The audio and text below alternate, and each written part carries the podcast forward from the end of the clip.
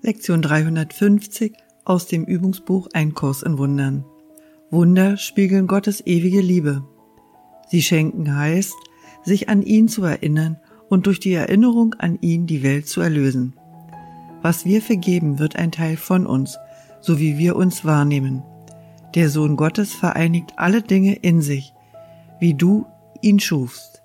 Die Erinnerung an dich hängt von seiner Vergebung ab. Das, was er ist, ist von seinen Gedanken unbeeinflusst. Doch das, worauf er schaut, ist ihre direkte Folge.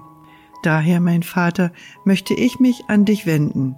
Nur die Erinnerung an dich wird mich befreien. Und nur meine Vergebung lehrt mich, die Erinnerung an dich zu mir zurückkehren zu lassen und sie in Dankbarkeit der Welt zu geben.